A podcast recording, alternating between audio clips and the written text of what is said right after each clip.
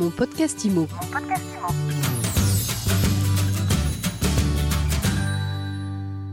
Bonjour et bienvenue dans ce nouvel épisode de mon podcast IMO. Les plateformes immobilières 100% digitales vont-elles remplacer les agences traditionnelles? Eh bien, c'est la question que l'on pose tout de suite à François Moerlin, candidat à la présidence de l'AFNAIM. Bonjour. Bonjour Ariane. On a de plus en plus de plateformes immobilières, aussi bien en transactions immobilières qu'au niveau des syndics. Comment est-ce que vous appréhendez ce phénomène? Alors, ces dernières années, nous avons vu l'émergence de, beaucoup de modèles de plateformes euh, immobilières qui sont sur tous les métiers, transactions, gestion, syndic de copropriété. Euh, vous pensez nos agences de papa, à Matera, à Bellman, à Proprio? Oui, ce sont les plus récentes, mais il y a aussi eu énormément euh, de plateformes qui ont été lancées euh, auparavant et dont on ne se rappelle même plus le nom puisqu'elles ont déjà fermé. Euh, donc euh, aujourd'hui, ce sont celles-ci qui sont en effet sur nos marchés. Je dirais que l'erreur qu'elles font, c'est de vouloir absolument disrupter le marché en attaquant les acteurs en place, alors que finalement, on peut parfois se poser la question de l'innovation qui, qui est derrière euh, la, la, formule et les services qu'elles proposent. En réalité, le, la part de marché des plateformes aujourd'hui est très réduite. Elle est estimée à 0,5% du marché. On voit bien que la progression négociation euh, n'est pas au rendez-vous, euh, en tout cas pour beaucoup d'entre elles, tout simplement parce que les clients, les consommateurs ne reconnaissent pas la plus-value technologique qui est derrière le service qu'elles apportent ou la plus-value en termes de tarifs ou en termes de facilité.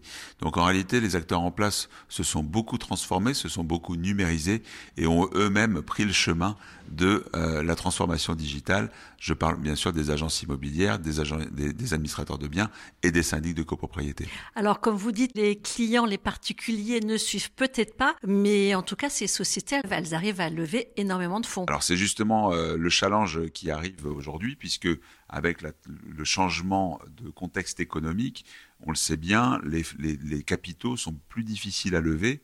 On voit bien que euh, les hausses de taux d'intérêt et la, tension sur les marchés financiers fait que euh, les investisseurs privés, les fonds d'investissement, les banques sont beaucoup plus regardantes sur les projets et sur les business plans qui sont proposés par ces plateformes. Aujourd'hui, il y a une fenêtre d'opportunité pour les acteurs en place parce que toutes ces plateformes vont avoir beaucoup plus de difficultés à lever des fonds pour se financer. Je rappelle que leur business model, ce n'est pas de gagner de l'argent avec les clients, en tout cas pas dans un premier temps, mais c'est de gagner de l'argent avec les fonds qu'elles lèvent auprès de fonds d'investissement. Et ça, c'est très important. Et ça veut dire quoi? Ça veut dire que un certain nombre d'entre elles vont cesser d'exister, tout simplement parce que leurs sources de revenus, que sont les fonds d'investissement, que sont les capitaux investis par euh, les banques ou par les investisseurs, vont se tarir. Et surtout, ces investisseurs vont être beaucoup plus regardants sur la qualité du projet et sur la réalisation du business model qui leur est proposé. Donc la récession euh, va changer la donne. La récession va changer la donne, notamment parce que les plateformes vont avoir beaucoup plus de difficultés à lever des fonds pour se financer auprès de tous ces, ces intervenants qui sont aujourd'hui beaucoup plus regardants sur la qualité des projets. Alors dans ces plateformes, il y a aussi sans doute deux bons côtés, même selon vous. Euh, quels sont les, les, modèles qui menacent le plus les, les acteurs en place? Les modèles qui, qui, menacent, ce sont ceux qui ont comme objectif de capter les flux.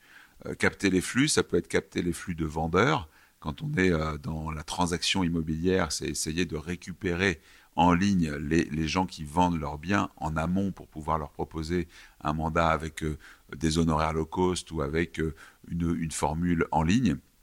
Ça peut être également euh, de la captation des flux acquéreurs, c'est-à-dire des, sites d'annonces immobilières qui vont capter les flux d'acquéreurs et qui vont ensuite soit les envoyer vers une plateforme, soit les revendre aux agents immobiliers. Euh, voilà, on, on connaît euh, ce, ce, type de principe dans l'hôtellerie, par exemple. Donc là où il faut être très très vigilant, c'est toutes ces plateformes qui vont essayer de capter les flux.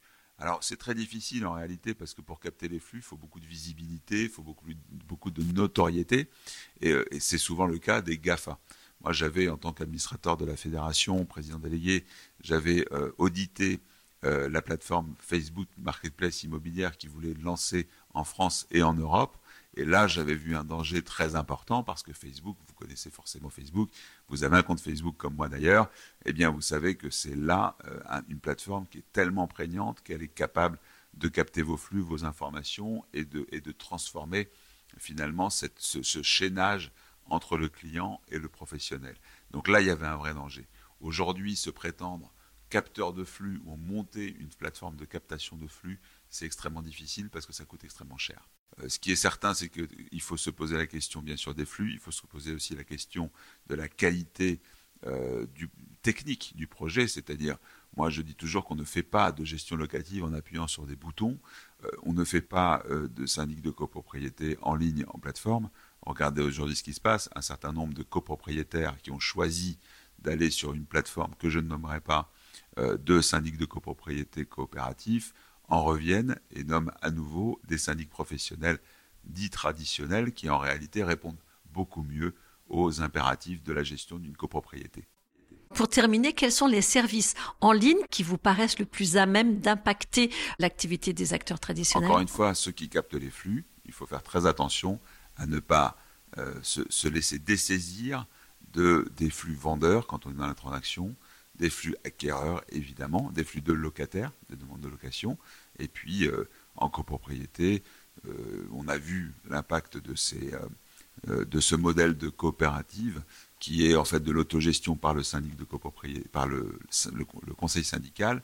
Nous, ce que nous disons, c'est que derrière cette, cette solution qui paraît simpliste, en réalité se cache un piège pour les copropriétaires, parce que quand vous confiez la gestion de votre copropriété à, au conseil syndical assisté par une plateforme dont finalement vous ne savez pas très bien comment on, va vous aider à gérer votre copropriété, eh bien vous prenez le risque de vous retrouver dans un immeuble où euh, les biens, les appartements ne sont plus, euh, ne sont plus vendables parce qu'ils ne sont pas gérés correctement, il n'y a pas de fonds travaux, il n'y a pas de rénovation énergétique, et donc du coup vous prenez un gros risque pour votre capital immobilier.